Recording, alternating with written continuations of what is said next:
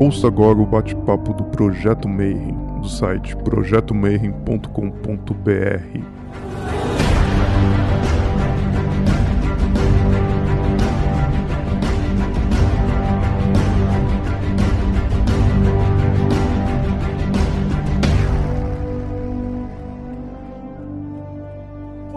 dia para você que é de bom dia, boa noite para você que é da boa noite, boa tarde. Se você acabou de receber essa chamada no YouTube, está entrando agora. Você está em mais um bate-papo Mayhem, já chegando no 111, centésimo onzimo, como diria o Tolkien. E hoje eu vou falar com um cara que provavelmente você já leu várias coisas dele, porque esse é o livro que geralmente é o primeiro livro de todo mundo, pelo menos quem começou há uns 10 anos atrás, 15 anos, esse era um livro no primórdios da internet, acho que foi o primeiro PDF que circulou que ensinava como é que fazia magia. Só que a história dele vai muito mais para trás. Então hoje eu vou chamar José Roberto Abraão, ou J.R.R. Abraão, autor de Curso de Magia. Como é que você está, Manão? Bom, primeiro, estou muito feliz aqui Bom dia, boa tarde, boa noite a todos. Minhas saudações. Muito honrado de estar com você, meu irmão Marcelo Deldébio. Muito feliz, realmente extremamente honrado de estar participando do projeto Mayhem. Eu não tive oportunidade antes por questões pessoais e hoje, apesar da pandemia de tudo, estamos reunidos e estou aqui emocionado realmente e pretendo eh, me colocar à disposição do que for possível para ajudar as pessoas no seu progresso? Bom, a primeira pergunta que agora já o pessoal já está acostumado é que eu brinco e falo assim: como é que uma pessoa normal saiu e de repente, depois de 40 anos, o cara está aqui indo para simpósio, estudando Franz Bardon, 43 livros publicados e tal. É brincadeira, eu não, eu não entrevistei ninguém normal até hoje, né? Ainda bem, Mas... eu, ia falar, eu ia falar, normal eu não sei, eu sei do nem história. Mas conta aí pra gente como é que foi do comecinho, assim, tipo, quando é que você viu a magia? Porque eu sei que hoje vai longe o papo, porque você conheceu Raul Seixas, Paulo Coelho, Rita Lee, então tem a Sociedade Alternativa, então a conversa vai longe, então fica à vontade. Bom, eu, a minha mãe era católica, praticante, a minha avó, mãe dela, católica fervorosa, ia todo dia na missa, mas havia aprendido com a mãe e tal a ler cartas, cartas comuns de baralho. E como morávamos próximos, a minha avó ia na, na, nossa casa quase todo dia, ou nós íamos, eu e minha mãe. Eu tinha uns 5 para 6 anos de idade, eu tinha começado há mais ou menos um ano no judô. Na volta do judô, eu passava na casa da minha avó e tal, e a, elas, volta e meia, tinham o costume, a minha avó pegava as cartas e lia para ela coisas. Eu via assim, ficava curioso, quando ia em casa, minha mãe que pegava e lia, daí a minha avó dizia, não, isso aqui é assim, essa carta e a outra tal, com baralho comum. Daí eu comecei a perguntar para minha mãe como é que era esse negócio de ler tal. Ela começou a me explicar, viu que eu me interessei e pegou um baralho, um outro baralho, e escreveu em cada carta o significado. E assim eu comecei a ver e decorar.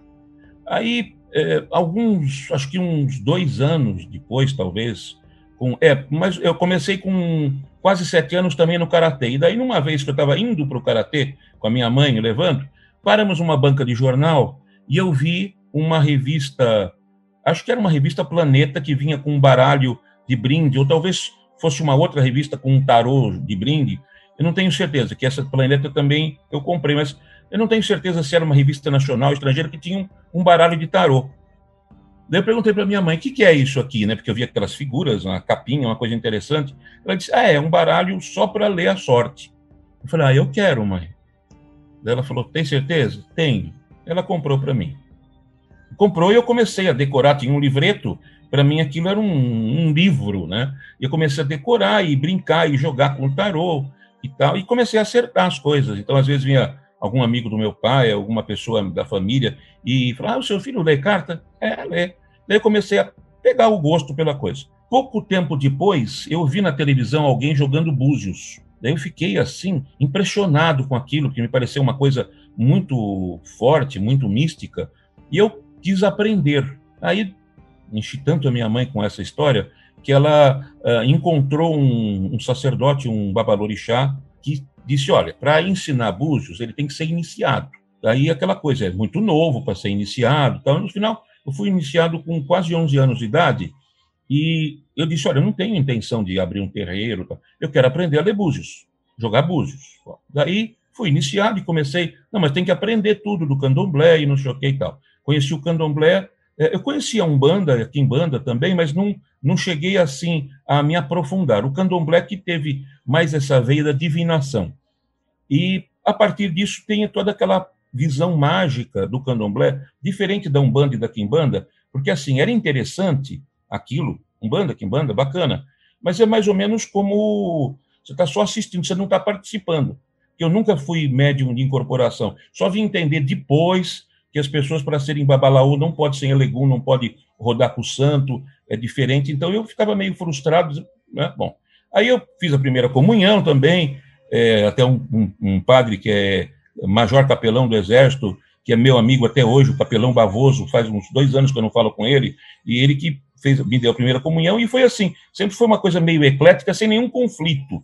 Mas o candomblé era uma coisa muito mágica, embora eu já via na, na missa católica aquela coisa mágica, puxa, pula, puxa, a gente está falando com uma entidade que não está vendo, mas a gente sente uma energia. Então a gente está, eu pequeno imaginava, eu estou depositando as minhas esperanças na mão de alguém que está me ouvindo. Isso é mágico. Então, para mim, a palavra magia era uma coisa assim, bem natural na minha cabeça. E a televisão naquele tempo mostrava muitas coisas místicas, eh, não havia uma separação é, assim, eu, me lembro que a lavagem do Bonfim, que o pessoal do Candomblé ia lavar a igreja do Bonfim, e outras coisas assim, não havia um, um conflito religioso, não havia uma ojeriza de lado a lado, nem nenhum tipo de preconceito. É, então, eu comecei a me aprofundar na magia do candomblé. Em começo dos anos 80, eu vi anunciado num, num jornal sobre curso de cultura religiosa afro-brasileira professor Fernandes Portugal. Daí entrei em contato, ele era do Rio de Janeiro, mas ele ministrava o curso eh, em São Paulo, assim, tipo, duas vezes por mês, ao longo, não lembro de quantos meses, daí eu me inscrevi, fiz o curso dele e comprei várias apostilas e livros dele, estudei, me aprofundei, me, me tornei amigo dele, como sou amigo até hoje, são é, quase, quase, quase 40 anos né, que a gente tem amizade, e aí eu fui me aprofundando, mas eu percebi que tanto no catolicismo quanto na Umbanda, na Quimbanda, no Candomblé, você tem as limitações do dogma. Então, por exemplo, uma vez, é, até o próprio Fernandes Portugal perguntou a um, um babalaô importante na África, na Nigéria, que ele teve lá várias vezes, por que, que os babalaôs não enriqueciam? Eu disse, não, não enriquecem porque o santo não deixa, porque se o babalaô enriquecer, ele vai querer trocar de mulher, vai querer trocar de casa, vai querer deixar de atender o povo, vai ficar rico, então ele tem que ficar nessa vidinha para poder continuar tal. falei, isso é uma besteira. Se você faz o que você gosta, você vai fazer sendo pobre, sendo rico, estando montado em bilhões de euros, porque o importante é você viver uma vida feliz. Isso é uma, é uma visão estreita. E daí eu comecei a buscar outras vertentes e outros caminhos mágicos, onde eu fui me deparar com algumas ordens, eu fui iniciado em várias ordens, é, fiquei amigo do Peter James Carroll, fundador da IOT e do Círculo do Cal, ele me, me apresentou para o Frater Corvus, na época que era a, o mais próximo era nos Estados Unidos, a loja, eu fui iniciado tal, e eu vi que tudo era a mesma coisa, né? O sanfoneiro só tocava isso, e é tudo igual, quer dizer, são traduções é, individuais ou grupais da mesma coisa. Eu sentia que havia um algo além das limitações. Mesmo na magia do caos, você tinha um, uh, um dogma, vamos dizer, de certa forma, que é, é, nada é proibido, tudo é permitido. É um certo dogma. Eu acho que cada um tem o seu caminho. E aí eu fui buscando e encontrei Franz Bardon, através de um amigo que já partiu, o Panicha, uh, astrólogo e geomancista, que me ensinou a nova astrologia, mas eu não aprendi, mas me ensinou a nova geomancia, e eu aprendi. E nessa eu fiquei bom. E, e o Panisha, doutor Paul Yuni Chami, que era médico, dentista e advogado, uma pessoa brilhante, né? Sozinho, solteiro, e ele dizia: quem estuda nunca tem solidão. A solidão é para quem não estuda. É muito estudioso, me ensinou geomancia, a nova. Por que a nova? Porque, assim, eu vi interessante, a geomancia era parecida com o jogo de búzios, né? E depois, é, é, eu falava, pô, mas pera, por que que tem essas duas figuras que não, não batem que é o, o Albus e o Rubeus, né, o branco e o vermelho. O Albus 2212 é terra sobre água, enquanto que o Rubeus 2122 é, é água sobre terra. Eles não teria que ser o contrário a interpretação. E no candomblé, os odus, as caídas de búzios correspondentes aos orixás, tinham essa visão exatamente oposta dessas duas figuras. Daí, na nova geomancia, que ele aprendeu com Dom Neroman, que era um, um engenheiro civil que adotou primeiro o nome de Dom Necroman, daí uns amigos dele da igreja, uns bispos disseram, muda isso, Dom Necroman, para com isso. Daí ele mudou para Dom Neroman. Tem até um livro, La Geomancia Retrouvé, uma enciclopédia fantástica, é, e ele teve um, um, discípulo, dois discípulos maravilhosos, autores de um livro da, sobre a Via do Ponto. E o Panicha ficou amigo deles três e aprendeu e eu me tornei talvez o principal discípulo dele na geomancia e apresentei para o também saudoso Antônio Rodrigues, da Casa da Radiestesia, que produziu uma obra fantástica de radiônica, radiestesia, fazia máquinas, tudo, e apresentei a geomancia. Ele nunca gostou de tarô, de runas, tudo, ele achava tudo uma porcaria. Quando ele viu a geomancia, que é uma arte divinatória que você vê se a resposta está correta e quanto por cento, porque você tem uma transmissão, uma via do ponto, chamada, ele adorou, falou, vamos fazer um livro disso. Eu falei, vamos, vamos fazer. E fizemos um livro, também está esgotado, é, a, nova, a Nova Geomancia. É, então, está esgotado esse livro, depois eu te mando em e-book, e como ele faleceu, não sei quem que teria os direitos da parte dele, depois ele escreveu um outro livro de geomancia simplificado, que ele achou que o livro estava muito abrangente, porque nós fomos os primeiros no mundo a fazer um livro ensinando você a fazer previsões meteorológicas e sismológicas que você faz com um pedaço de papel e um lápis, fazendo a geomancia. E não é você prever que nem você jogar pedrinhas e, ah, isso. Não. Você prevê de uma forma que você pode verificar se a tua resposta está certa e qual o percentual de acerto. É fantástico. O livro também se esgotou e no Brasil, você sabe que reeditar livros esgotados é difícil. Hoje, eu tenho, acho que todos os livros que foram lançados de geomancia da antiga tradicional e dessa nova, e eu tenho agregado mais conhecimento, fiz inclusive com o IMEDIC um curso de magia geomântica. Eu disse a mesma coisa que os sacerdotes africanos faziam ao longo de séculos, você pode fazer hoje sem necessidade dos elementos tradicionais, dos elementos naturais. Você faz com gráficos, você faz com figuras, geomânticas, com cartas geomânticas, e você muda, porque é a mesma coisa. Magia é magia. Quando alguém diz, ah, olha, mas de repente alguém fez para o fulano um trabalho de quimbanda, não sei o quê, eu falei, não tem. Só tem dois tipos de coisa que pode te influenciar negativamente forças das trevas e forças psíquicas assassinas. Força das trevas é o pensamento insistente, aquele vizinho invejoso. Pô, o cara comprou o carro novo, espero que bata no poste. Todo dia, todo dia, todo dia. E forças psíquicas assassinas são aquelas, é o trabalho, o ebol, ou o mentalista pensando que vai e atinge como um raio. Então, você sabendo o que está atingindo, você rebate com os teus conhecimentos. Você não precisa fazer da forma tradicional, oferecer, tal. É, é energia. A forma que, na verdade, mágicos somos nós. As entidades nos atendem porque nós as convocamos para realizar nosso intento. Mas a vontade, o que estimula, vamos dizer, quem acende o fogo na fogueira é a nossa mente. Nossa mente é, é, é, é poderosíssima.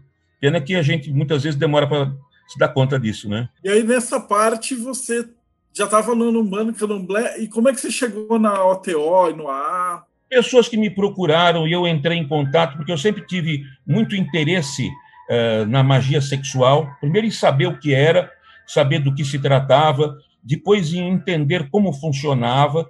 Tanto que eu escrevi uma matéria que saiu numa revista sexy do século passado, Seja um Mago na Cama. Foi uma matéria séria, baseada no trabalho do Pascal Beverly Randolph, que, aliás, o trabalho dele, Magia Sexualis, foi a maior influência em toda a obra do Crowley e na obra do Franz Bardon. Você vê que, é, apesar do Bardon não falar, ele era um praticante de magia sexual, certamente, que ele fala das polaridades, eletromagnetismo, está claro. E o Randolph fez esse trabalho fantástico.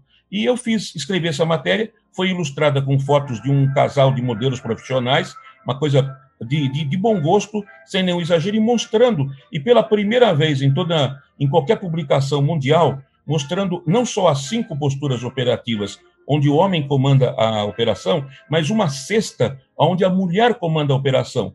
porque o Randolph era um mulato nos Estados Unidos no século XIX, uma vida complicada por causa disso. Era um intelectual, mas havia muito preconceito. Mas ele era um feminista. Embora fosse um hétero, tudo, ele era um feminista. Era a favor das mulheres no comando. E por isso que ele desenvolveu, mediante o conhecimento das polaridades, essa sexta posição operativa onde a mulher comanda. Então aí, assim, não, toda magia é magia. A partir disso, o TO, o pessoal me procurava e me oferecia para participar. Eu entrei em contato com o Michel Berthiaud e com o Courtney Willis, da OTOA, Ordo Templo Orientes Antiqua, que eles faziam um trabalho ligado ao voodoo, que é chamado voodoo gnóstico, que usava inclusive radiônica, chamada por eles de voodootrônica, e magia de sigilização, quadrados mágicos, negócio muito amplo, e, e até me otorgaram para eu ser o representante deles no Brasil. Eu fiquei durante um tempo, mas quando eu vi a minha impossibilidade de desenvolver a coisa a um nível social que muita gente procurava, tudo, eu disse, olha, infelizmente eu não tenho estrutura para isso, eu tenho trabalho convencional, que eu sou jornalista, advogado, jornalista desde 82, advogado desde 89. Então tinha toda uma coisa, uma vida de classe média que eu não podia abdicar disso para me aventurar e uma tanto que eh, essa questão de horários, eu sempre morei com meus pais, estão vivos até hoje com 92 anos. Eu sempre tive muito cuidado com eles que eles sempre tiveram eu como motorista e eu como meio que faz tudo, né, sem empregada. Tanto que eu recusei dezenas de convites de amigos para me tornar maçom por causa da obrigatoriedade de uma reunião pelo menos a cada semana ou às vezes a cada mês, mas eu não podia assim, não era dono do meu tempo.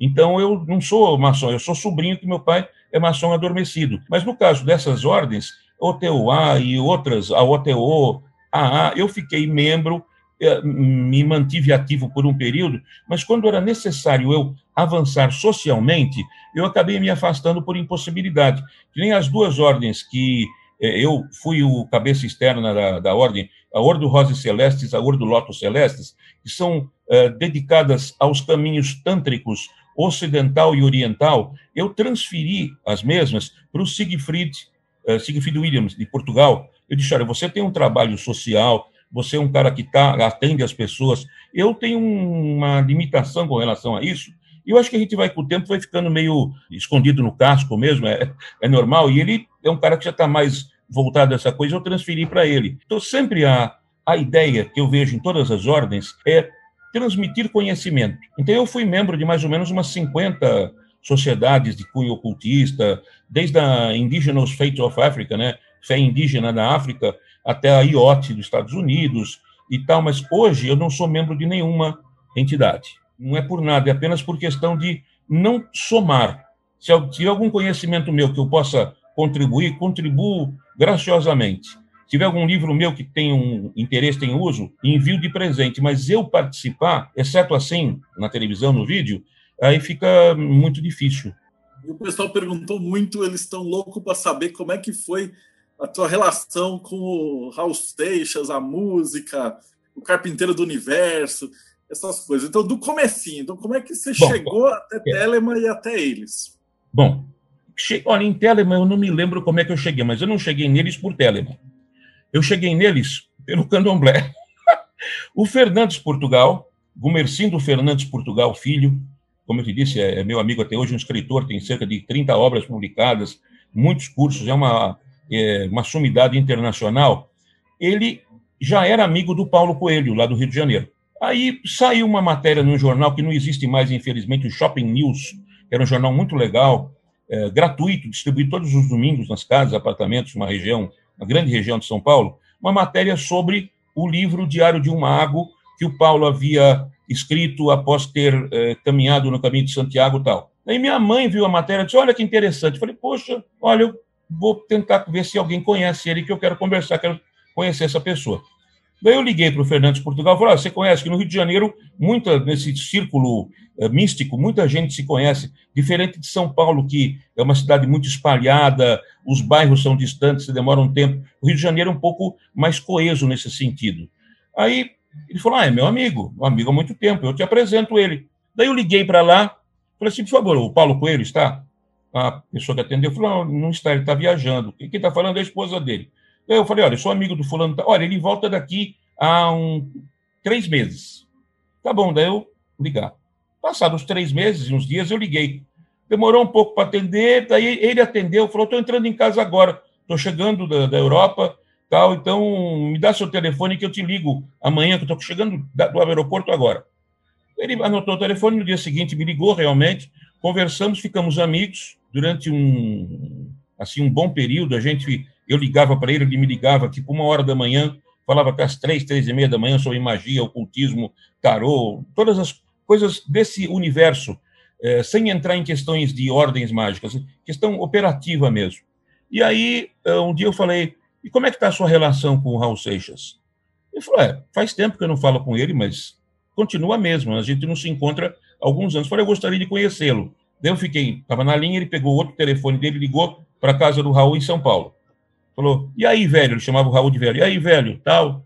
Ah, tudo bem, tal. Escutei um amigo de São Paulo, o José Roberto Abraão, que queria conhecer você, então, ah, tá, vou mandar ele ligar para você.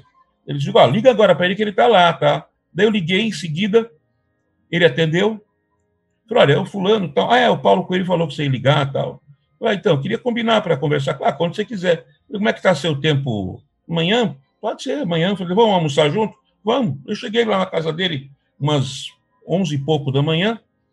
Foi assim, como a gente se reencontrar de muito tempo, de outro tempo em outro lugar, mas uma amizade assim que não parecia, ah, muito prazer tal. Parecia que a gente estava se reencontrando mesmo de, depois de alguma viagem. Saímos, fomos almoçar, começamos a conversar, ficamos muito amigos de, de conversar de teoria de magia, desde de teorias filosóficas, Nietzsche, Schopenhauer, que ele gostava muito, tudo. Eu falei, e, e magia, o que, que você tem feito atualmente? É, ah, tenho meditado, tem, não, mas operativamente, que a meditação é uma coisa para você se expandir e tal, tá, mas operativamente, para ter resultados, não, desde que eu me afastei da OTO, não, nunca mais mexi. Falei, então eu vou te trazer um presente amanhã. Passamos a, a nos ver praticamente todos os dias, né? Levei ele em casa algumas vezes, conheceu meus pais. É, aí eu dei para ele um livro do Franz Bardon em inglês, Initiation into Hermetics, que é o volume 1 da trilogia. Aí ele começou a ler o livro e tal, uns dias depois disse, nossa, é muito bom esse, esse autor, estou gostando muito, esclarece coisas que eu tinha dúvidas há muito tempo. Falei, então, vou te dar os outros dois volumes. E eu comprei o The Practice of Magical Evocation e o The Key to the True Kabbalah. Falei, oh, mas leia, depois desse primeiro, leia esse da magia evocativa, e por fim o da cabala. Ele começou a ler, na magia evocativa ele ficou interessado, falou, é, é, é mais esclarecedor do que eu tinha visto até hoje. Falei, bom, então agora falta botar a mão na massa. Ele falou, para quê? Falei, ah, vamos encontrar uma coisa que você queira realizar. O que, que você quer realizar? Pensou assim, eu falei, volta aos palcos? Talvez, assim, entre sim e assim, meio temeroso, não sei porquê, Falei, ah, vamos fazer então para isso, para você ter uma, uma volta triunfal aos palcos, né? Ele estava com a saúde bem debilitada, tudo. Daí o Marcelo Nova, nessa época, apareceu, já conhecia o Raul, já tinha feito o trabalho junto com o Raul, reapareceu lá o Marcelo, e daí apareceu, assim, um convite do Marcelo para o Raul ir a um show dele, Marcelo, e subir ao palco cantar uma música junto com o Marcelo, que era Sociedade Alternativa. Aí o Raul fez isso. Aí eles começaram uma turnê que já era contratada do Marcelo. O Marcelo dividiu a turnê com o Raul.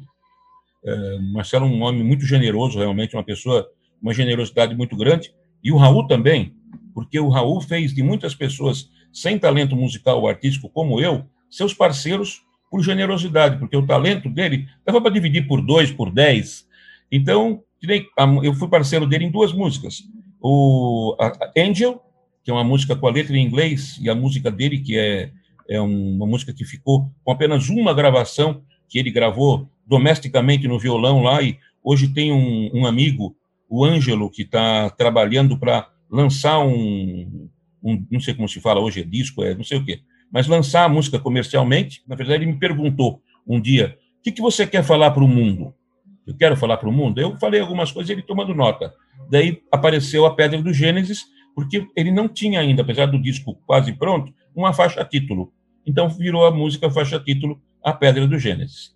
E daí, com essa aproximação do Marcelo, ele começou a fazer os shows, até tiveram no Canecão, quando o Paulo Coelho subiu ao palco junto, cantaram, cantaram juntos o Raul, o Paulo e o Marcelo Nova, Sociedade Alternativa. E quando esteve em São Paulo, antes desse fato, quando o Paulo esteve em São Paulo, a gente ficou amigo três anos por telefone, até que ele veio para São Paulo, daí eu que o levei na casa do Raul. Ele, vamos dizer, se reencontraram pessoalmente depois de vários anos, né? Foi um reencontro feliz, com certeza, mas a parceria já tinha acabado. São coisas mágicas de momento, né? O Raul, ele era um, um gênio você conectava assim na tomada, na fonte, e a coisa brotava. Tanto que a, essa música que eu levei para ele, Angel, levei a letra, ele falou: escreve a letra para mim aqui no, no caderninho dele, né, no caderninho que guardava no baú. Ele pegou o violão, no terceiro acorde saiu a música, como se tivesse assim, ligava na tomada. Era uma coisa fantástica, uma genialidade é, impressionante, uma coisa rara num ser humano. Um dia eu cheguei na casa dele, quando ele morava ainda no Butantã, aborrecido com algumas pessoas que eu porque assim, a magia, ela existe para ser colocada em prática. Tanto que um dos caminhos que eu digo para as pessoas, treine cura prânica ou reiki, alguma coisa, que é uma forma de você colocar ah, o seu conhecimento em prática. E não adianta ficar fazendo magia todo dia para tudo quanto é coisa. Não é assim. Magia é uma ferramenta, não é um fim. É como um remédio. Você vai tomar um remédio para isso? Tome, espera fazer efeito. Não adianta ficar cutucando toda hora. Não vai funcionar. Que nem um telefone celular. Se você pega toda hora o telefone e vai ver se ele está com carregado, carregado, você vai acabar com a bateria dele e não vai falar com ninguém. Então, já a cura é uma coisa. E eu procurava ajudar as pessoas é, com magia mesmo, pessoas que estavam assim, entre aspas, desenganadas pela sociedade, não necessariamente pela medicina, mas casos que as pessoas não tinham mais esperança. E eu observava que algumas pessoas, tipo, apareciam hoje um tal problema e eu ajudava, resolvia. Se daqui a seis meses aparecer de novo com o mesmo problema, ou se não era o mesmo, era um remake do mesmo filme, com outros personagens, com outro contexto, mas o mesmo problema, e eu resolvi. Aí, de novo, tá, três, quatro, cinco vezes, eu falei, puta, não é possível, as pessoas acham que a gente é o quê? Um cesto de lixo? As pessoas não percebem que isso que a gente faz é só para ajudar, é uma muleta. A pessoa tem que tomar um outro rumo. Porque se você me faz mal uma vez, a culpa é sua. Se você me faz duas, a culpa é minha que deixei. Então eu dizia, eu disse para ele, poxa, eu estou, sabe, aborrecido, eu me sinto como um carpinteiro do universo sempre consertando aquelas coisas que ninguém percebe. Um pedacinho da madeira que esfolou, você vai lixar, você prega um outro pedacinho para a cadeira não quebrar e tal. Ele falou: é, você está sempre querendo cortar as unhas das pessoas, aparar as unhas, limpar, cortar o cabelo. Eu falei: não, eu estou sempre querendo mudar a direção do trem. Tanto que quando eu tive um aviso que o Raul estava já eh, indo, né? Tanto que o médico dele, em Salvador, disse para Maria Eugênia, para a mãe dele, também já é falecida, e o médico cuidava da irmã Dulce e do Raul. Disse, olha, dona Maria Eugênia, não sei quem vai antes, porque os dois estão ruins igual, mas eu acho que o seu filho está pior. E foi antes da irmã Dulce, né? Mas assim, quando daí eu tentei ver com quem eu poderia falar em astral. E aí eu encontrei Anubis, Deus Anubis, construindo um caixãozinho para o Raul. Daí eu eu pedi para minha mãe, minha mãe, embora católica, assim, uma pessoa que tem uma evidência e de falar assim, de bater papo com o espírito, com o orixá, como se tivesse é meio despirocada, mas assim, ela bate papo, vamos batendo papo aqui e vê, e para ela, estava lá, não está mais, assim. E a gente conversando, e ela conversou, falou com Anubis, e ele disse, não, está na hora, não tem jeito. Espera mais um pouquinho, ele falou, só um bem pouquinho, mas não tem jeito, saiba que não tem jeito. Bom, voltando ao Carpinteiro do Universo, né, daí eu falei isso, e aí eu falei, mudando, querendo mudar a direção do trem. Então, no caso, o cara que uma entidade como o Anubis diz que está na hora de ir, eu falo, não, dá um jeito de não, é querer mudar a direção do trem. E os olhos do Raul brilharam, né, assim, na hora que eu falei aqui. Aí, voltando a essa, essa situação. 20 de agosto de 89, eu estava. Eu tenho sempre o costume de ler dois livros ao mesmo tempo. Quando um livro cansa, eu começo com o outro. Então, estava lendo o Liber e Psychonaut, do Peter James Carroll, e estava lendo The New Magus, do Donald Tyson. Aí, no livro do Donald Tyson, eu cheguei no capítulo de como você criar um, uma entidade, um protetor para alguém. Ele recomendou um método, se eu me lembro bem, baseado no Rosa Cruz, onde você pegava as letras hebraicas a partir das pétalas e combinava para fazer uma entidade forte, não sei o que, mas ele disse, mas cuidado, se a pessoa estiver muito fraca, muito doente, não fazer um protetor poderoso demais, que ele pode, ao invés de ajudar, piorar a situação da pessoa. Eu marquei a página e fechei, fiquei meio cabreiro com aquilo.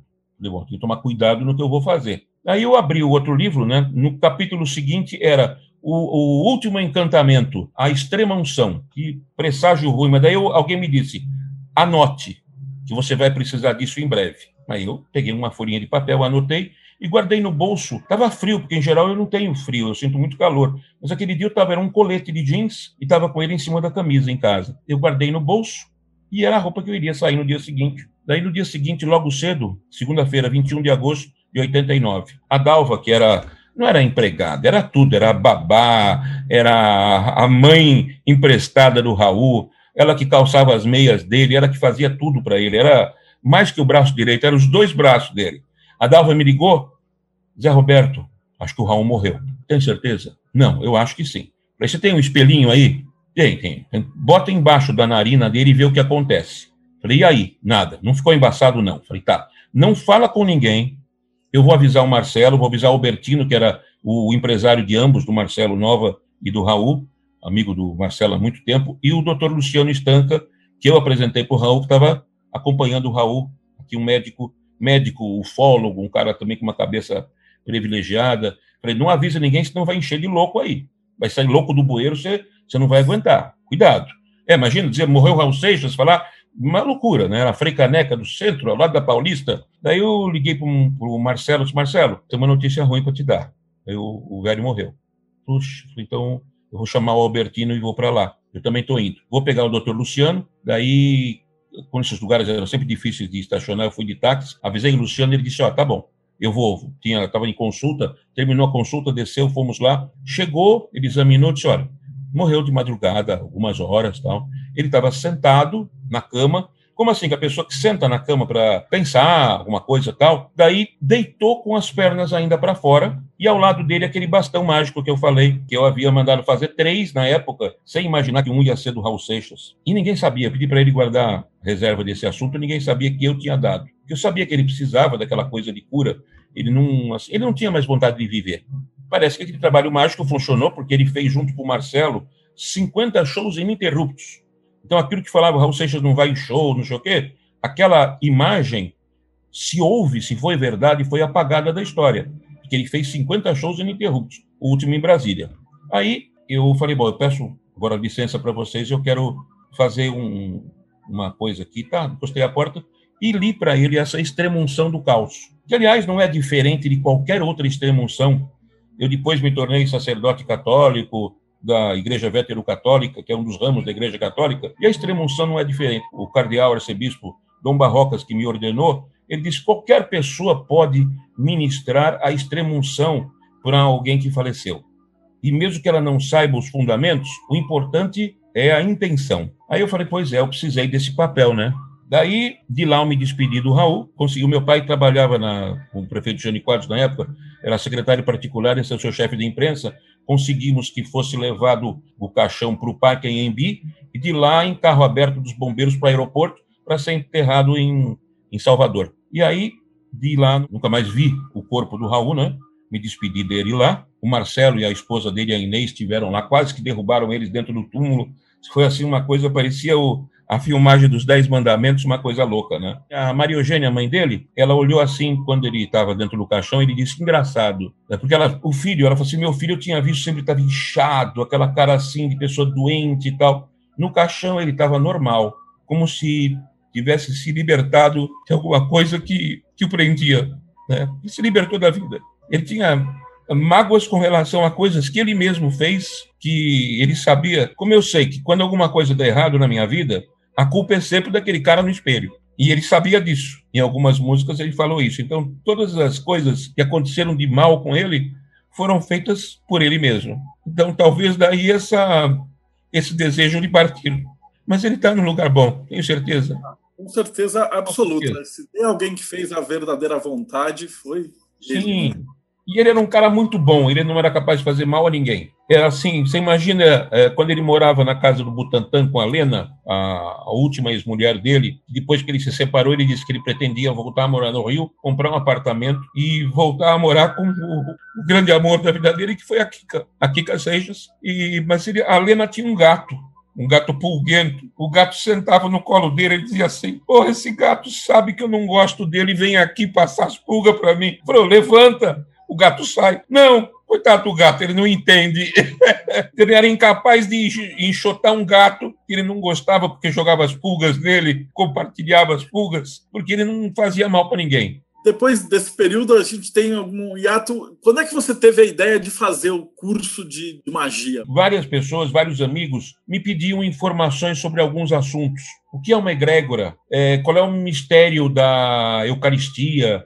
O que é o eu superior? O que é uma entidade assim? Então, havia muita, muita confusão. As pessoas diziam assim: ah, orixá é um elemental. Ninguém sabia a diferença de elemental para elementar. Os Exus são demônios, ou, ou são gênios, ou são não sei o que e tal. E eu escrevia alguns textos e compartilhava com alguns amigos. Aí um dia o Arsênio, casado com a Zelinda, os dois fundadores do Imagic, hoje o presidente é o filho deles, o Rogério, né? Mas ele, nós temos amizade e falamos, pelo menos toda segunda-feira ele me liga para desejar boa semana. E aí o Arsênio falou: olha, tem um editor aí que nos procurou que ele eh, vai lançar o nosso livro, né? Síntese Mágica, o qual eu prefaciei.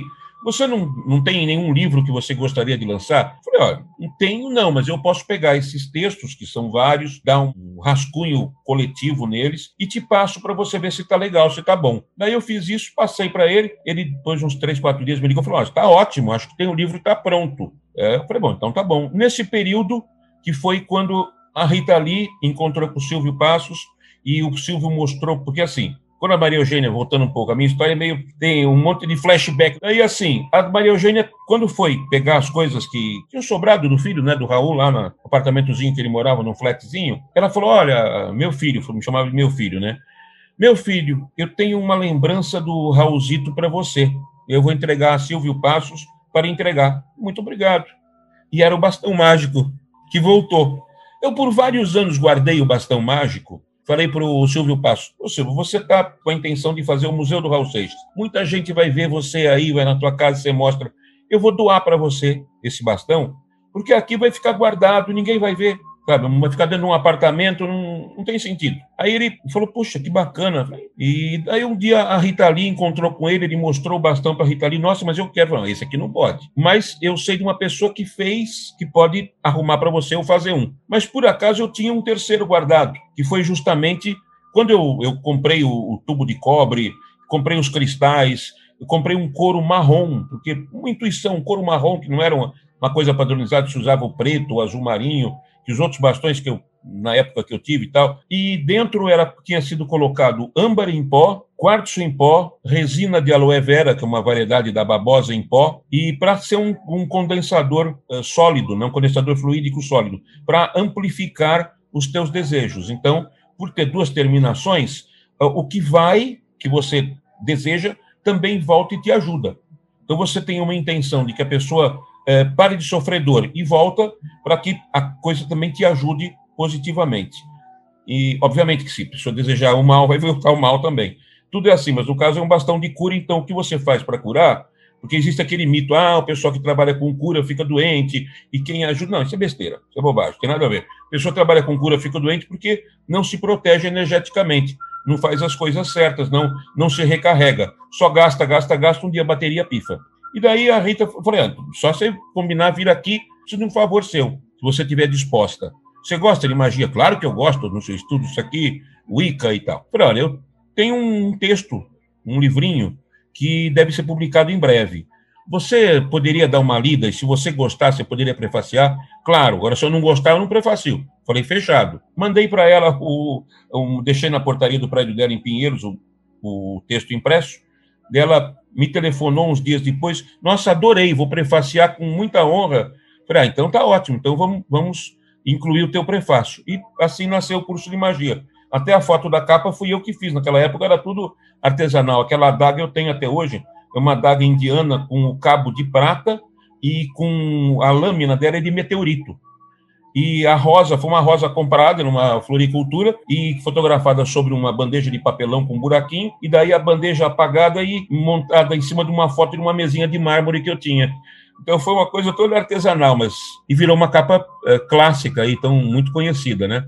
Daí o livro nasceu pela editora Iglu, eh, foi feita uma primeira edição com vários erros. Ah, temos que tirar uma segunda edição. Falei, tá, mas tem que corrigir esses erros. Ah, não precisa. Falei, então não vou autorizar. Então foi feita a correção dos, dos Pontos Errados, na segunda edição, que saiu e vendeu. Aí, não me lembro quantos exemplares vendeu, esgotou, está totalmente esgotado.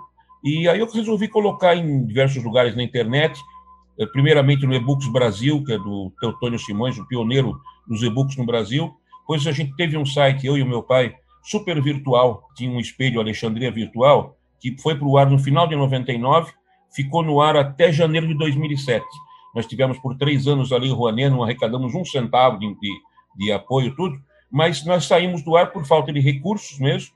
A gente chegou a vender um imóvel no litoral para continuar no ar, tinha servidor dedicado, link da Embratel dedicado, tudo, mas daí totalmente gratuito, não tinha cookie, não precisava fazer login, nada, a pessoa ia lá e baixava. Se você encontrar ainda no Alexa Wayback Machine da internet, super virtual, você vai encontrar lá a última página frontal, nós tínhamos mais de 500 mil e-books grátis em formato PDF. Então, é, a gratuidade parece que não vale muita coisa, tanto que até hoje o projeto Gutenberg é o pioneiro da, da, da internet, que começou em 69, enquanto a primeira primeiro site civil da internet, até hoje tem dificuldades financeiras. Então, gratuidade, infelizmente, parece que ninguém dá valor. Mas eu sei que a gente contribuiu com, com a cultura, com o interesse das pessoas. Aí esse livro, depois eu doei até ele e o Quarto Segredo, até para o site do, é, do governo federal, alguns anos atrás, é o Domínio Público do MEC. Eu doei os dois livros lá porque eu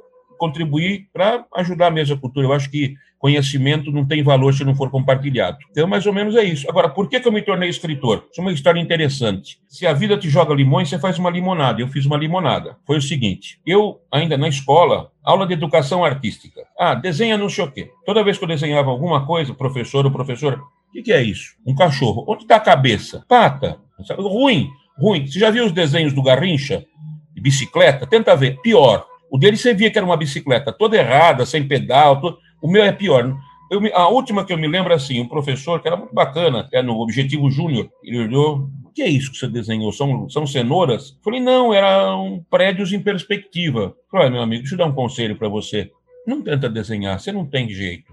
Você escreve, descreve para as pessoas, que é melhor. E, ao longo dos anos, algumas vezes, assim, advento do fax, eu tentava rabiscar um desenho, um croquis de alguma coisa e mandava. Ah, em Toto, uma pessoa ligava e disse: escuta, o que, que é isso? Eu não entendi. Explica para mim. Eu começava a explicar. Ah, você não sabe nem ter desenhado esse rabisco, era melhor explicar. Falei, bom, meu negócio é explicar com letras, porque realmente desenhar não é meu forte. E aí eu comecei a desenvolver essa tendência a explicar e virou isso. É, porque não foi só um livro, né? São 44, é. É, tem um que até nem eu tenho, eu tenho só um xerox é, dele que foi guardado, porque eu mudei algumas vezes nesses anos todos, e infelizmente tem coisa que extravia. Então, é o Rituais Secretos dos Anjos do Amor, publicado pela Pacific Post, que vinha junto com um medalhão de alumínio, um, que era um dos selos de Vênus. Então, assim, é um livretinho pequenininho, e esse extraviou, porque era uma coisa assim, parecia um folheto tão pequenininho, extraviou. Se alguém achar aí, me manda um scan, por favor. Vou ficar muito feliz a gente fala assim muito da verdadeira vontade e tal. É, e eu sempre pergunto, é, você, como é que você teve esse vislumbre de que a tua verdadeira vontade era essa, de tipo, compilar material e ajudar os outros? É, você estava já dentro da ordem? Foi um negócio que foi sistematizado? A minha vida dentro das artes marciais moldou muito mais o meu espírito do que dentro das ordens mágicas. As ordens mágicas acrescentaram, sempre acrescenta. Até quando é uma experiência fracassada, acrescenta para você saber como não fazer. Mas, assim, quando houve fracasso, coisa ruim, a culpa foi minha, não da instituição da ordem. Eu que não me adaptei.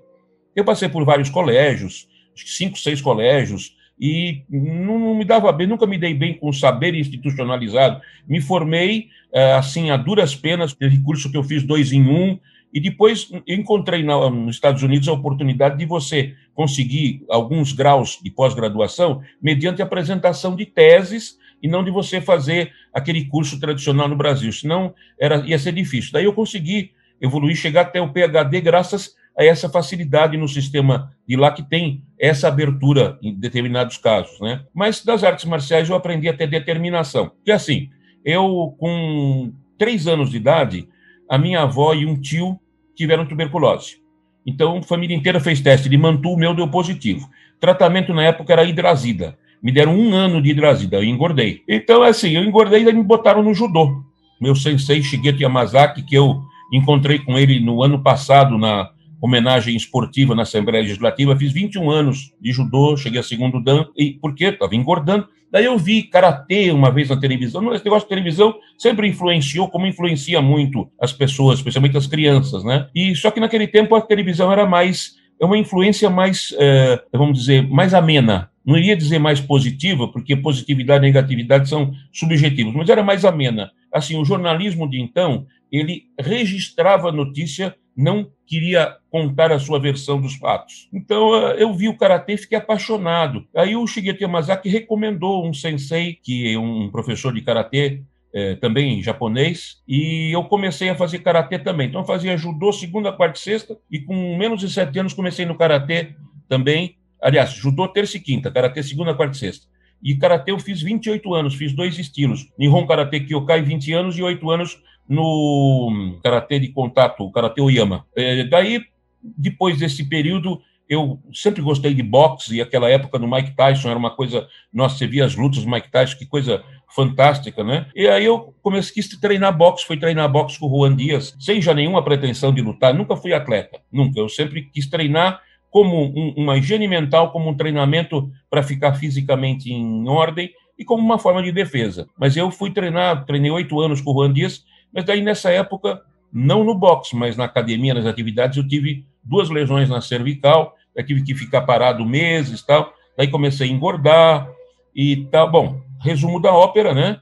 Eu fiquei diabético em 2001 e eu digo para as pessoas assim: quem tem oportunidade, controle o peso, porque eu achava que quem falava para mim, ah, tá gordo, come demais, sabe? Estava é, enchendo o saco, mas na verdade queriam o meu bem. Hoje, hoje eu me tornei cadeirante, porque eu tenho cinco hernias de disco e estenose na medula desde a torácica. Eu, eu achatei, eu tinha 1,78m, hoje tenho 1,69m, tomo uma dose enorme, não vou nem fazer propaganda no laboratório, mas tomo derivados da morfina de seis em seis horas para dores, né? E eu estou de cadeira de rodas por causa de dores, e tudo devido à obesidade. É, eu até fiz magia para tentar emagrecer, então a única coisa que eu consegui foi entender que a magia está dentro da minha cabeça para isso. Não tem uma força externa que venha e me costura a boca. Eu tenho que eu fazer o esforço. Então eu comecei a fazer uma dieta cetogênica há uma semana. Emagreci 3 quilos.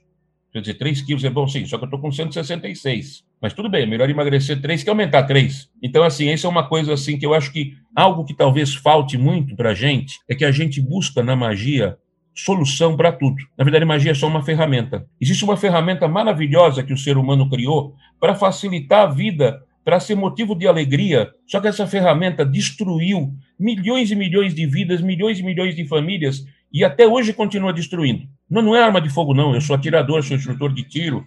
Acho que eu sou o único instrutor de tiro deficiente que tem no Brasil hoje, mas é uma outra coisa mais perigosa. Não é moto também, não. Cartão de crédito. Não é? Pedacinho de plástico para facilitar a vida. Só que por falta de cabeça, as pessoas destroem as vidas, destroem as famílias, entram no buraco. Então, tudo que é uma ferramenta deve ser usado com parcimônia e com inteligência, porque a gente muitas vezes se auto-engana. Então, eu me auto-enganei, por quê? Porque eu fazia karatê, judô, era fit, não era fit como hoje, não era que não tinha academia para fazer, mas era fit. Então, eu saía, treinei karatê, daí ia comer numa cantina que tinha o Giovanni Bruno no centro, comer um filé parmegiana lá de mais de meio quilo e um prato de espaguete ao suco para acompanhar. À noite era uma outra orgia da mesa. Eu comia 5, 6 mil calorias por dia. Hoje eu como pouco, só que ainda tem lenha na fornalha que não queimou. Porque eu parei com a atividade, mas o metabolismo, ó, então, assim, todo ato intencional é um ato mágico. Muitas vezes a gente faz a coisa contra a gente mesmo. Então, é importante a gente compreender que a magia, que é uma ferramenta fantástica, quando a religião é mágica.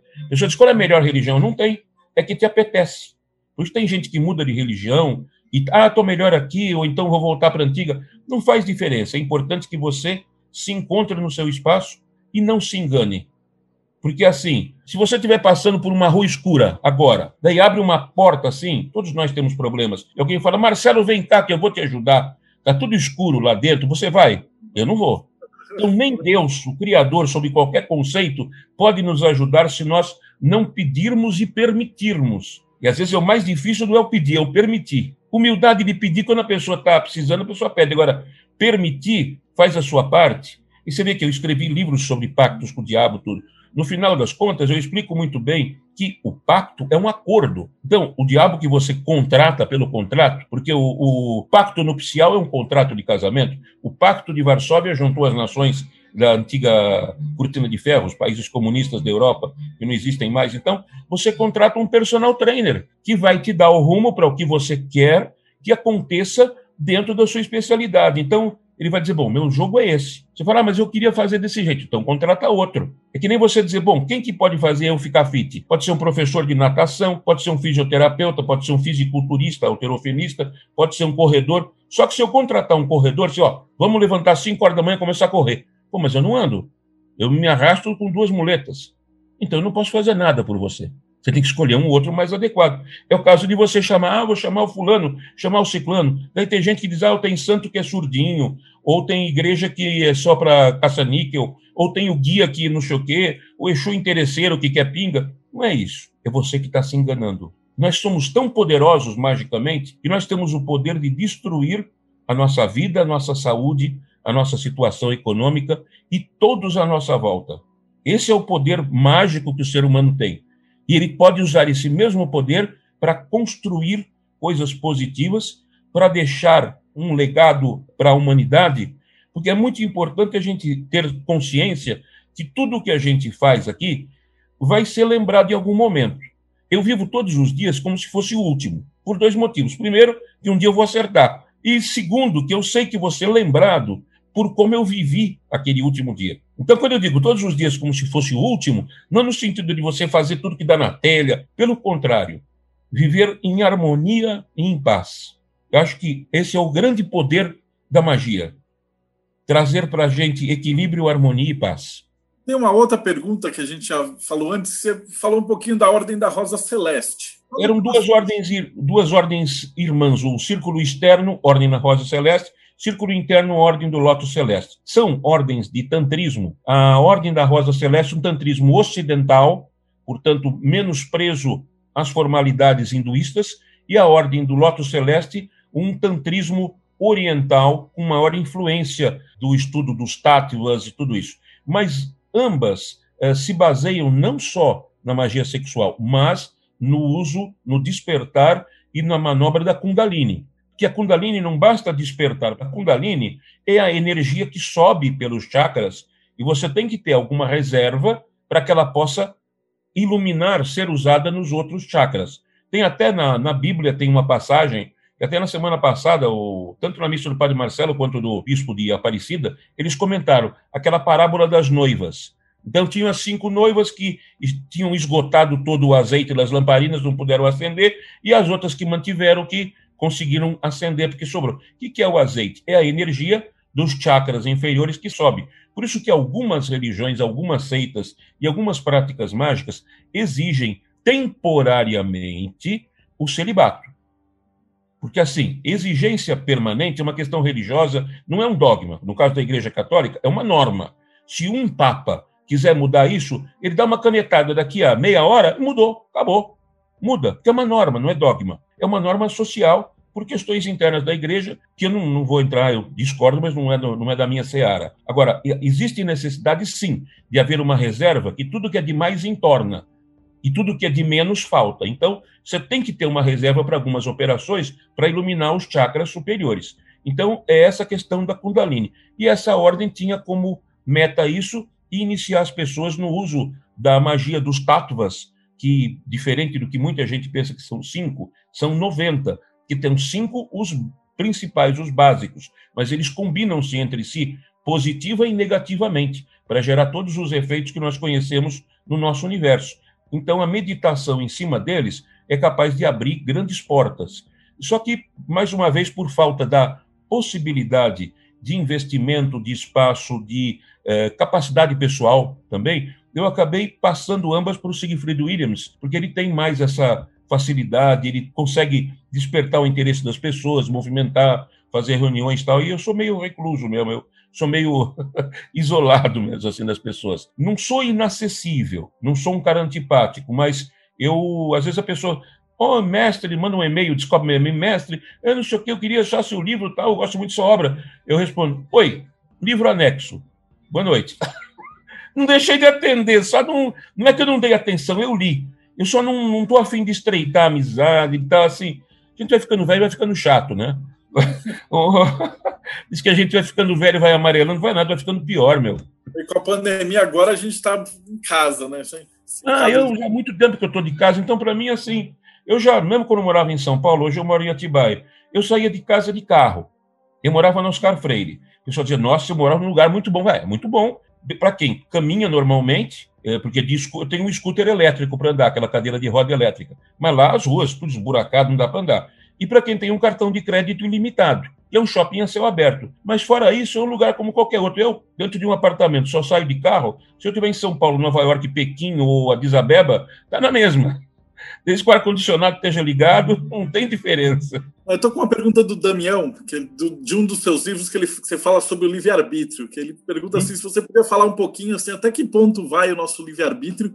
Nós nascemos com uma estrada no nosso caminho. Imagina, uma rodovia é, como a, a rodovia que liga São Paulo a Belo Horizonte, a Fernão Dias. Nós temos essa rodovia como caminho para percorrer. Alguns ficarão no caminho, alguns decidirão ficar no caminho, alguns irão até o fim, que seria o caminho predestinado. E nós nascemos com um carrinho, um veículo. Alguns recebem um Rolls Royce, que é grande e luxuoso, mas é frágil, outros recebem um Fusquinha antigo, mas que passa em rua é, esburacada, passa em alagamento, outros recebem um Jeep, como diz o ditado, não é o Jeep que é duro, você que é chato, mas todo mundo recebe o seu veículozinho. A forma como você decide atravessar o seu destino é o livre-arbítrio. Você pode ir de boa, você pode ir de pé embaixo, pode ir dando cavalo de pau até capotar e cair no meio da estrada, pode deixar as pessoas se ultrapassarem, ou pode achar que na minha frente só admito as rodas dianteiras, como você quiser. Isso é o livre-arbítrio. Tem uma outra explicação, essa é minha mesmo, tem uma explicação melhor que a minha, que é o The Man in the Box, o homem na caixa. que todos nós nascemos numa caixinha de celofane. Sabe aquelas caixinhas de celofane que manda planta para fora, tal, manda rosa, tal, toda fechadinha. Aquilo lá, se você apertar, ela fica marcada. Então, o homem recebe aquilo, daí ele se revolta de estar preso. Porque nós temos, nós carregamos uma cruz. Qual é a cruz? Não é a cruz de Cristo. São os nossos quatro elementos: água, ar, terra e fogo. Sem eles, nós não estaríamos encarnados. Veja aqui, num conceito católico, mas um dos avatares, e provavelmente o mais presente na mente do nosso tempo, é Jesus Cristo, que para nascer, Deus não fez puf, nasça. Precisou de uma mulher de carne e osso para engravidar e para nascer a criança depois de nove meses, e nasceu pequenininho, foi educado, e era um avatar. Como os, os budistas vão buscar a reencarnação do lama e tal, porque nasceu normal, não existe o puff. Então, tudo depende de uma situação física, que nem aquela historinha que é uma parábola, o sujeito está lá se afogando, daí, ah, Deus me ajuda, aí vem um barquinho, você quer ajudar? Não, vou esperar que Deus vai me ajudar. Daí vem um helicóptero, eu vou te não, Deus vai me ajudar. Daí o cara morre e diz, pô, Deus, eu te pedi, pô, mandei dois para te socorrer, ele me deixa o saco. mandei o barquinho, mandei o helicóptero. Então, assim, o calme está dentro da caixinha de celofane, ele fica revoltado lá. Ah, eu quero sair da caixa. Começa a dar tapa da ajoelhada, cotovelada, amassa toda a caixinha, ela fica horrível. E ele tem que continuar na caixinha. Já um homem inteligente, o que, que ele faz? Ele entende que ele tem que permanecer na caixinha. É necessário para cumprir o que foi determinado. Aí eu não pedi para nascer. Problema seu. A gente não pediu um monte de coisa. Ninguém pediu para ficar doente, ninguém pediu para passar dificuldade, ninguém pediu para ter gente chata no pé, mas faz parte do aprendizado. Você tira de um pedaço de pedra escura um brilhante depois de muito lapidá-lo. E deve doer no brilhante, né? Ser lapidado. Imagina, tirar um monte de faceta. Se ele sente dor, eu não sei se sente, mas deve doer, porque as pedras são vivas também. Então a gente, sendo inteligente, bota um vasinho de planta, bota um aquáriozinho, um bonsai, e se conforme em estar lá dentro. Seria mais ou menos isso. O livre-arbítrio, né? O Carlos é Raposo, para você falar um pouquinho da OTOA e do Michel Bertiot. Quais as suas impressões? Michel Bertiot, sem dúvida, é um grande mestre, uma pessoa com um conhecimento excepcional.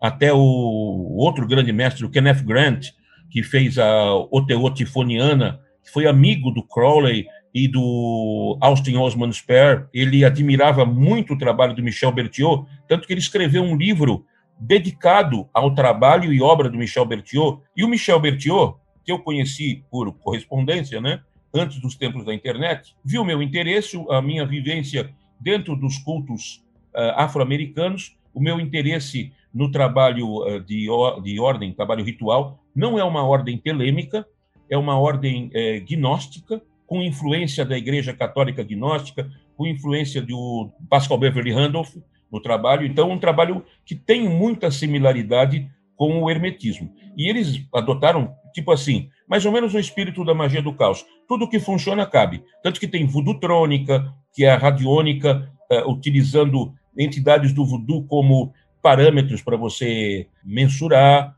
E o panteão do voodoo é como qualquer panteão, só que um panteão riquíssimo. Então, não é à toa que eu tenho sempre um medalhãozinho de Papalebá, são entidades maravilhosas que ajudam muita gente, fazem muita coisa boa, não, não tem aquela visão míope de um bonequinho e tal, é uma bobagem.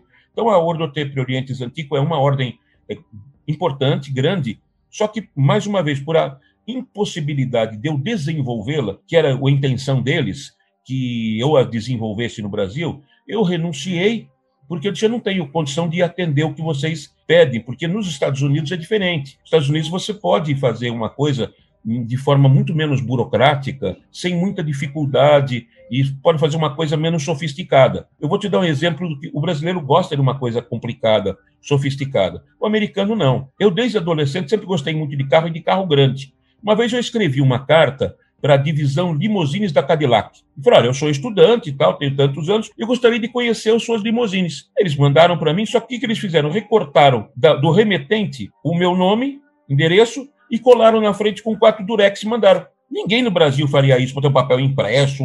Eu quero o quê? O catálogo? Eu não vou comprar. Então manda o catálogo para o cara, pronto.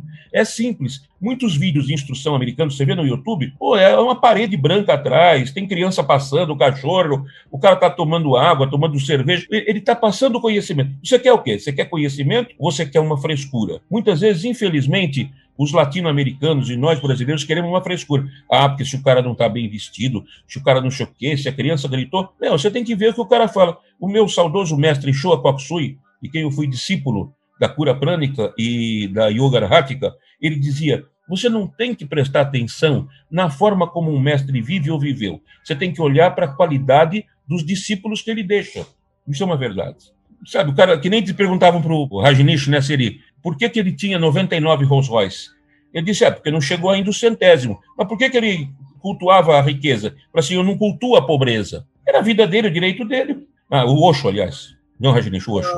A segunda pergunta era do Franz Bardon, que a gente estava conversando antes de gravar e tal. Você me falou dele que ele é o teu parâmetro da magia. Então, Sim, explica de novo para o pessoal. É, Bom, o Franz que... Bardon, é, quem me deu um livro do Franz Bardon é, pela primeira vez em 1983 foi um amigo também falecido já, Panisha, Dr. Paul Yuni Shami, quem trouxe para o Brasil a nova astrologia, me ensinou, mas eu não aprendi, infelizmente, não, não consegui aprender a forma de calcular era muito complexa, transformando eh, latitudes em domitudes de terra, complicado. Mas ele me ensinou também a nova geomancia, que acabou lançando um livro que eu lancei em parceria com o saudoso Antônio Rodrigues e tal. E o Paniche disse, ah, você gosta de magia, eu vou te dar um livro, Franz Bardon. Esse cara é um super-homem. Eu nunca tinha ouvido falar, um livro em inglês, não, o Initiation into Hermetics. Eu comecei a ler e disse, nossa, mas é fantástico. Você gostou? Gostei. Ah, eu tenho os outros dois livros dele, de evocação mágica, que nunca fiz, não pratico, não tal, e de cabala, que esse, então, assim, eu não, nunca tentei praticar, ele falou.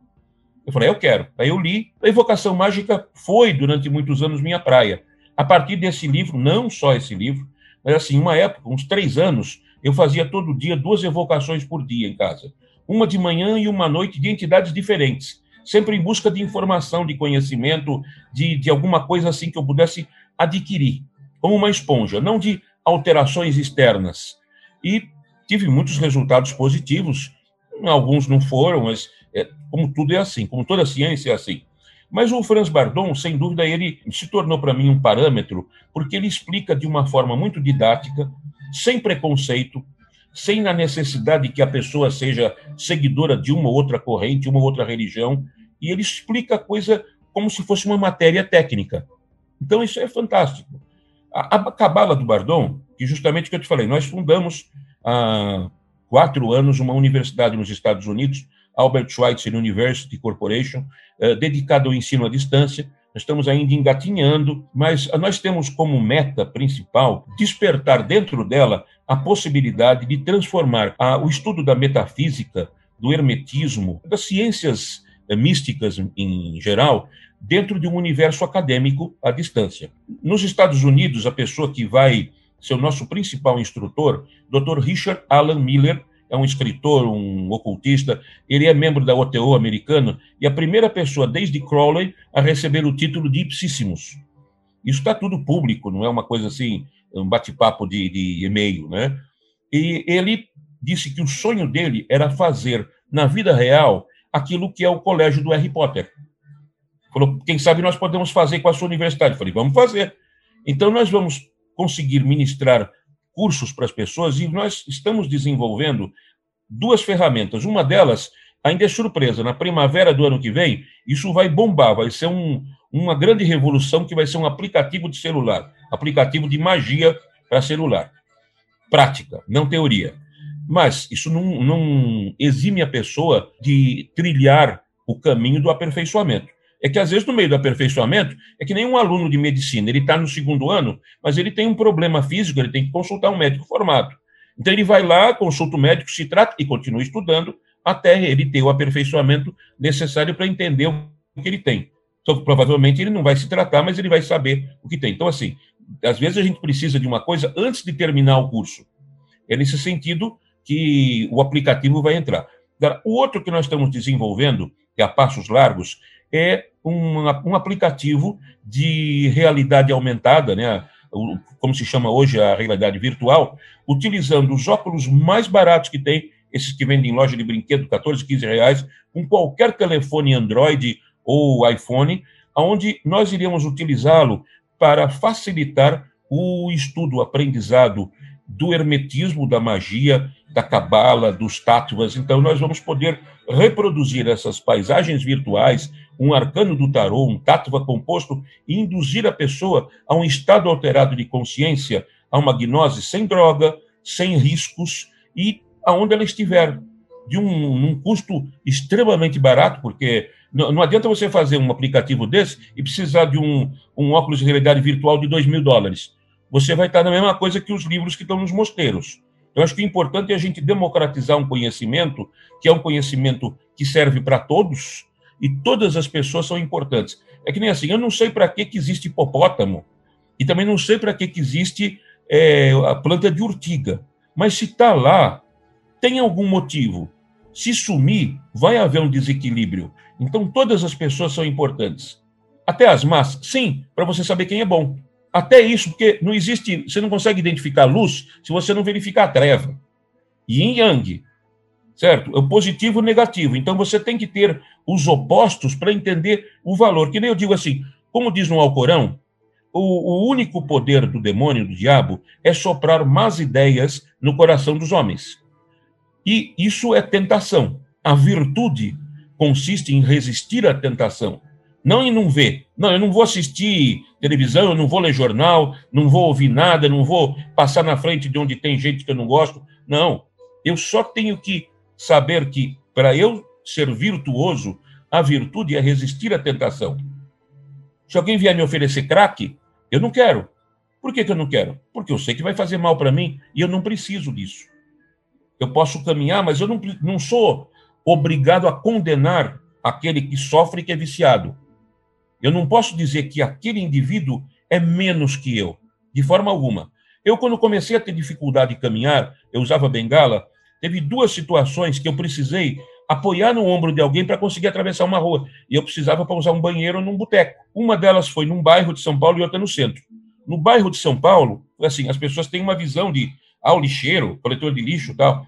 Eu cheguei e falei, por favor, posso apoiar no seu ombro para atravessar? Lógico, eu apoiei, falei, nossa, mas que macacão engomado, brilhante. Eu vi, nossa, parece uma farda. Nunca vi uma farda nesse estado. Ele falou: ah, eu cuido, eu tenho orgulho do que eu faço. E outra vez no centrão da cidade, para atravessar também não tinha ninguém, tinha um travesti enorme. Eu falei: olha, com licença, olha, não é cantada. Eu sou deficiente, sempre posso apoiar no seu ombro atravessar a rua? Claro. Apoiei, muito obrigado. É um ser humano igual, assim. essa bobagem que falam, vidas negras importam, vidas importam. Se sangra igual a mim, se sofre igual a mim, é igual a mim.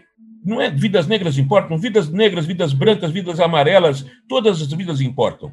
É uma guerra de narrativa, na verdade, né? Isso é, isso é uma massa de manobra, do, uma massa de manobra de movimentos políticos, mas eles não descobriram ainda que hoje o grande partido é o partido da fome.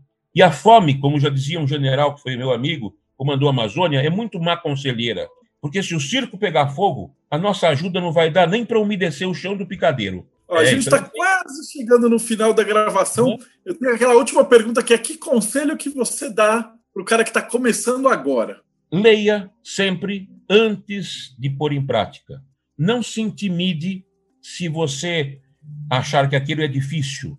Insista, persista. Se você gosta, não importa o motivo, se você quer buscar magia para ser um iluminado ou para ficar rico, não importa. É problema seu, não é de mais ninguém. Desde que você não interfira negativamente nas vidas dos outros, não importa o que você quer. Ah, para bens materiais, isso aqui, e daí? Tudo bem, acho que você pode buscar a sua verdade. A sua verdade é só sua. Eu digo, você paga as suas contas? Se você paga as suas contas, você não tem que dar atenção para ninguém. Só você deve ouvir. O cara pode ser menos preparado que você num assunto, mas às vezes uma opinião de um, de um leigo funciona melhor que um especialista. Veja que os melhores engenheiros da sua época construíram o Titanic. E um velho, provavelmente gagá, construiu a Arca de Noé. Então, assim, às vezes a, a boa vontade funciona melhor do que a experiência e o conhecimento. Isso aí, perfeito. E você falou, não, não responde muito e-mail e tal, mas quando é que a gente consegue te achar no site? O site da nossa universidade, que está em reconstrução, porque teve um ataque hacker e foi derrubado, é a Universidade Americana, eles não querem saber se é de, de brasileiro nuclear, eles vão testando e vão derrubando. Então é o azucorp.us. Lá tem e-mail de contato, tá? Às vezes as pessoas me acham, eu não me escondo, eu tô assim, as pessoas me acham pelo meu nome, é, pela minha cara, não tem tantos gordos assim na magia no mundo, é, me acham no, no Facebook e tudo. Eu não, assim, não é. Quando eu deixo de responder, não é falta de atenção. Às vezes é assim, eu não sinto uma conexão com a pessoa para responder, porque a pessoa quer um mestre, quer um instrutor. Então, eu falo, eu não vou dar uma falta esperança, falsa esperança e não vou dar uma atravessada na pessoa, dizendo, não, eu não estou à disposição. Então, ela vai perceber que ela pode procurar pessoas mais capacitadas a instruírem com mais vontade. Hoje, a minha vontade, o que eu pretendo deixar de legado para a humanidade é reunificar o conhecimento místico do Oriente e do Ocidente, essa coisa da Cabala, com sufismo, uh, Tantra Tattvas, reunificar isso com o conhecimento da Cabala das Runas, tudo isso que nós já levantamos com milhares de obras, e enfiar isso dentro da universidade e ensinar usando da realidade aumentada. Com isso, porque assim, eu, eu não sou burro, eu sou autodidata em muitas coisas, e eu aprendi com mais facilidade o que eu estudei sozinho do que o que eu estudei academicamente.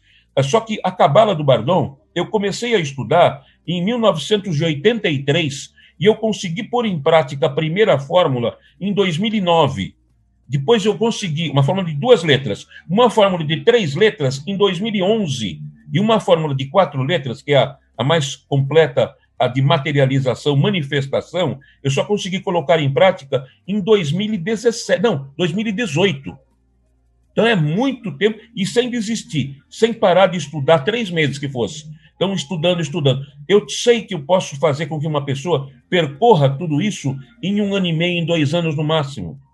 Então, esse é o legado que eu pretendo deixar. Por isso que eu procura evitar de, sabe, dar uma atenção individualizada para poder oferecer algo que vai ser muito útil para muita gente, que essa é a minha intenção. Quem não vive para servir, não serve para viver. Eu pretendo servir a humanidade dessa forma. Oh, fantástico isso. Um grande prazer, gente... muito obrigado. Desejo um ótimo resto de dia para todos que estão assistindo a qualquer momento, a qualquer tempo. Então você, de novo, não esquece segue o canal, dá o like e dá uma olhada, porque tem pelo menos 110 entrevistas assim. E a gente se vê no próximo Bate-Papo Mayhem.